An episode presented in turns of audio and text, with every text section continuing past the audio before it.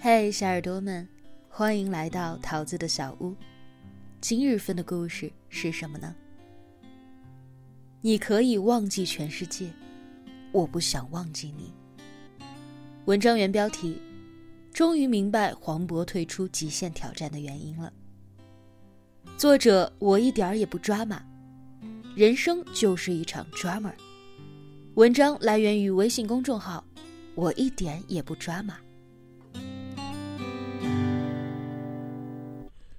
我喜欢你。如果有一天，你突然发现你不认识世界上的所有人，你会怎么办呢？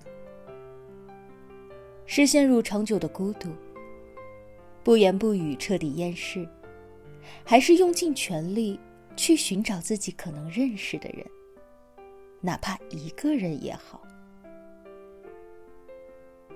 忘不了餐厅里的老人们。选择了后者。《极限挑战》新一季播出之前，就有消息传出，黄渤不录这一档综艺，是因为要参加一档新的综艺，去开餐厅。大家都不太理解，毕竟几条兄弟的感情非常好，是所有人都看在眼里的。但在看过了黄渤的新综艺《忘不了餐厅》之后，所有人都明白了。最近很多人都在写这部综艺，但我其实一直都不太敢看。原因是，我其实也有亲人患有阿尔茨海默症十年了，是我的奶奶。所以今天，比起一个单纯的安利，我更想从一个阿尔茨海默症患者家庭的一员来聊一聊他，也聊一聊这些老人。我从他们身上看到的，全是作为人最至纯、至善、至真的模样。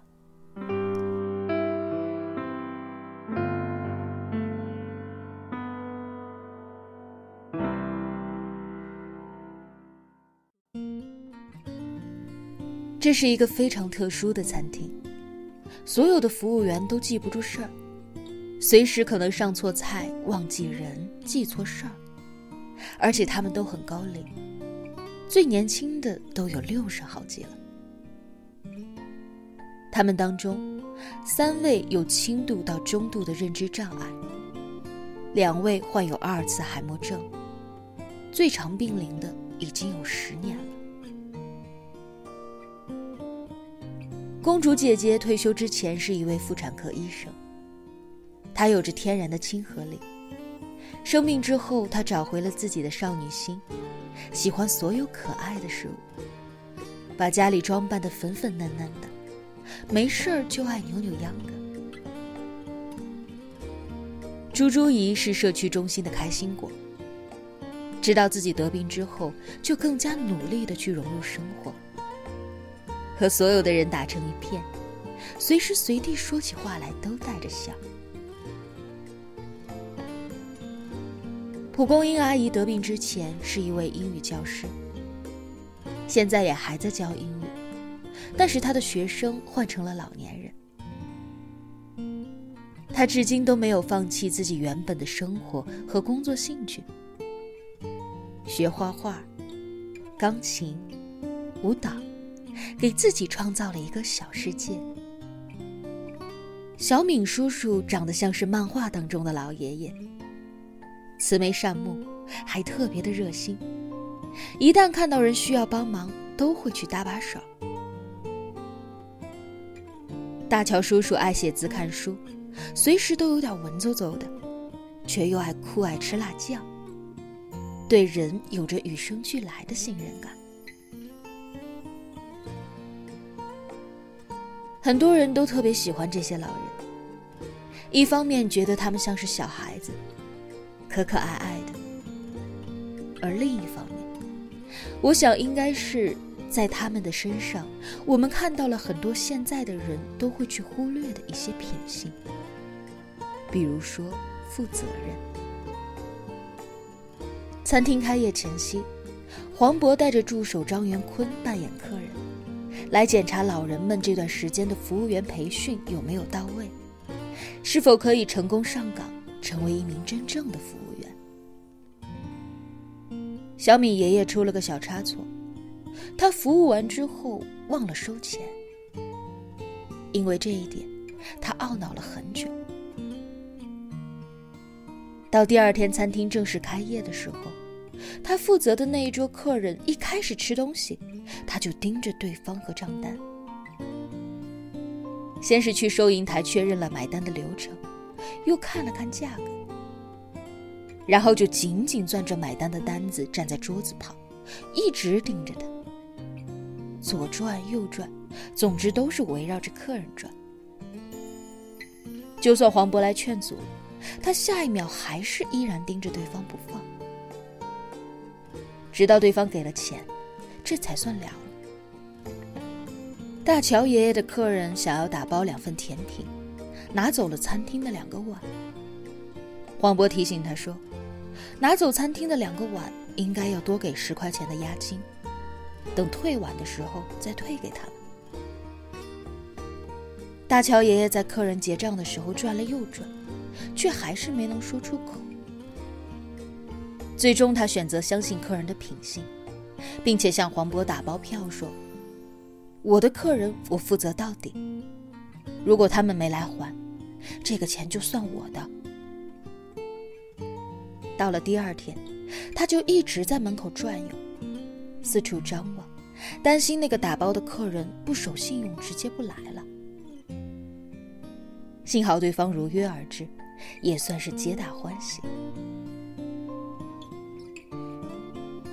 看他们的表现，很多人都会觉得有一些小题大做了。明明都是些小问题，简单的上错菜、忘记买单、没收押金，每一个服务员都可能会犯这些错。为什么爷爷奶奶们就会这么的紧张，甚至要去反复的念叨？这其实是他们在害怕，他们害怕因为这些小错误会被抛弃，准确的说，是被社会抛弃。每个人都会恐惧变老，首先担心的还是容颜的老去，皱纹越来越多。但其实真正到了那个年龄，最怕的反而不是相貌。而是被抛弃。和年轻人比起来，他们已经太没用了，记不清事儿，经常忘记人，工作也没有办法继续。忘不了餐厅给他们带来的，其实是生活的意义，让他们发现自己对社会还是有用的。也正因为此。他们才更害怕做错事儿，害怕失去这一次向别人证明我其实还能行的机会。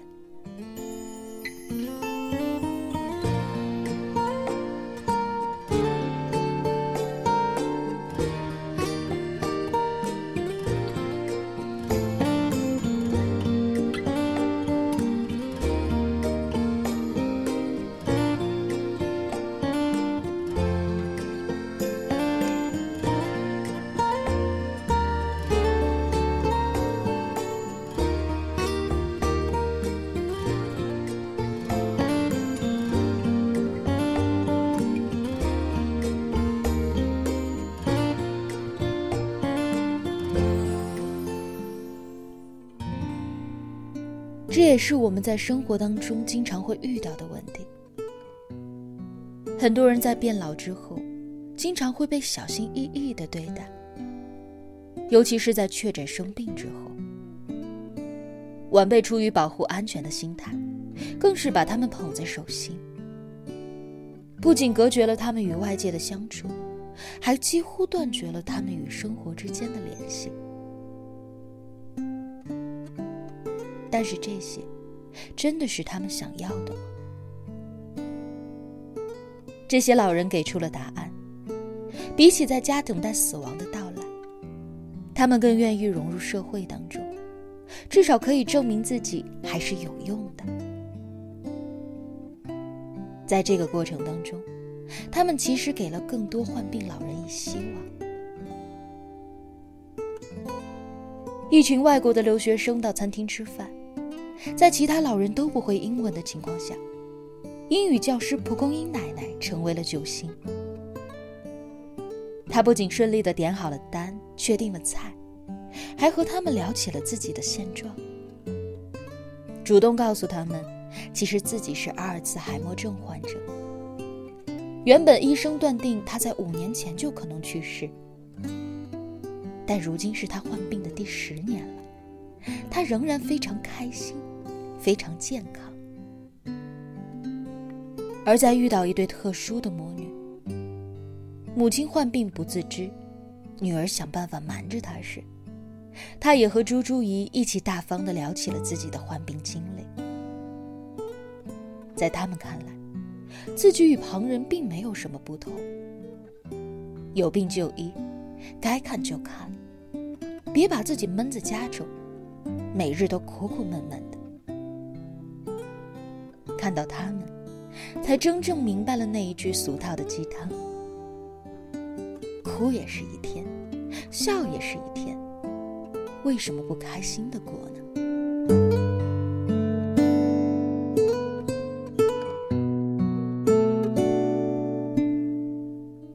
其实从节目开播之前，我就一直有关注这档综艺，但始终不敢打开来看。不仅是怕哭，更怕想到我的奶奶。忘不了餐厅的末尾提到，国内目前有将近五千万人处于认知障碍的状态，奶奶就是这五千万分之一。我总是在想。如果能够早一点发现奶奶生病，是不是会不一样？奶奶被确诊为阿尔兹海默症的时候，已经糊涂了。在那之前，她还每天接送我去学校，给我做饭，晚上和我一起睡觉。唯一不对劲儿的，就是她的记忆力变得越来越不好。但我们所有人都以为这不过是老年人的通病，俗称老糊涂了，全都没有当回事儿。直到他敲错了门，找不到自己回家的路，我们才意识到，他可能真的是生病了。十几年前，人们还简单的把这种病叫做老年痴呆。痴呆这个词。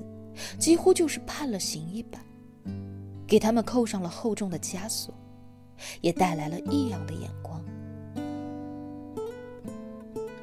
阿尔茨海默症普及之前，很多患病老人面对的就是这样的场景：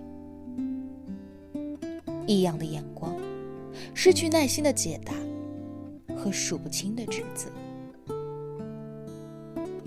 人们很难耐着性子去对待一个连话都说不清楚、想一件事儿都要想半天的老人家。幸好忘不了餐厅出现了，他给了这些老人更多的可能性，也给了那些不了解认知障碍病症的普通人更多的参考。面对患有认知障碍的老人。不需要大力气的呵护，甚至隔离，耐心倾诉，尊重交流，才是他们最重要的东西。和综艺当中的女儿一样，我最害怕的是奶奶忘记我，就像是一直陪伴在你身边好几十年的人，突然成为了一个陌生人一样。感情上的所有寄托都无处安放，两人之间最后的情感维系也全被记忆切断了。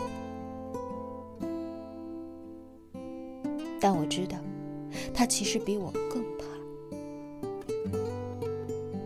每一次有人说起这是你的孙女儿，她的名字是某某，他都会反复的默念，就算已经说不出话了，也会嘴唇蠕动，想要记住我的名字。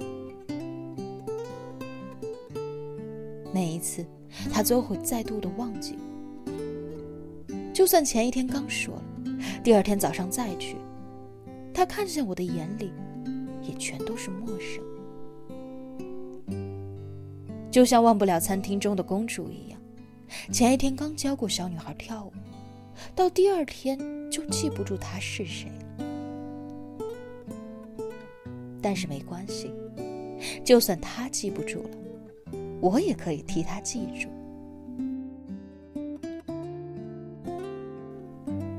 在他以为世界上只剩他一个人时，我也会告诉他：你有孙女，有儿子，有一大群人在你的身旁陪伴你。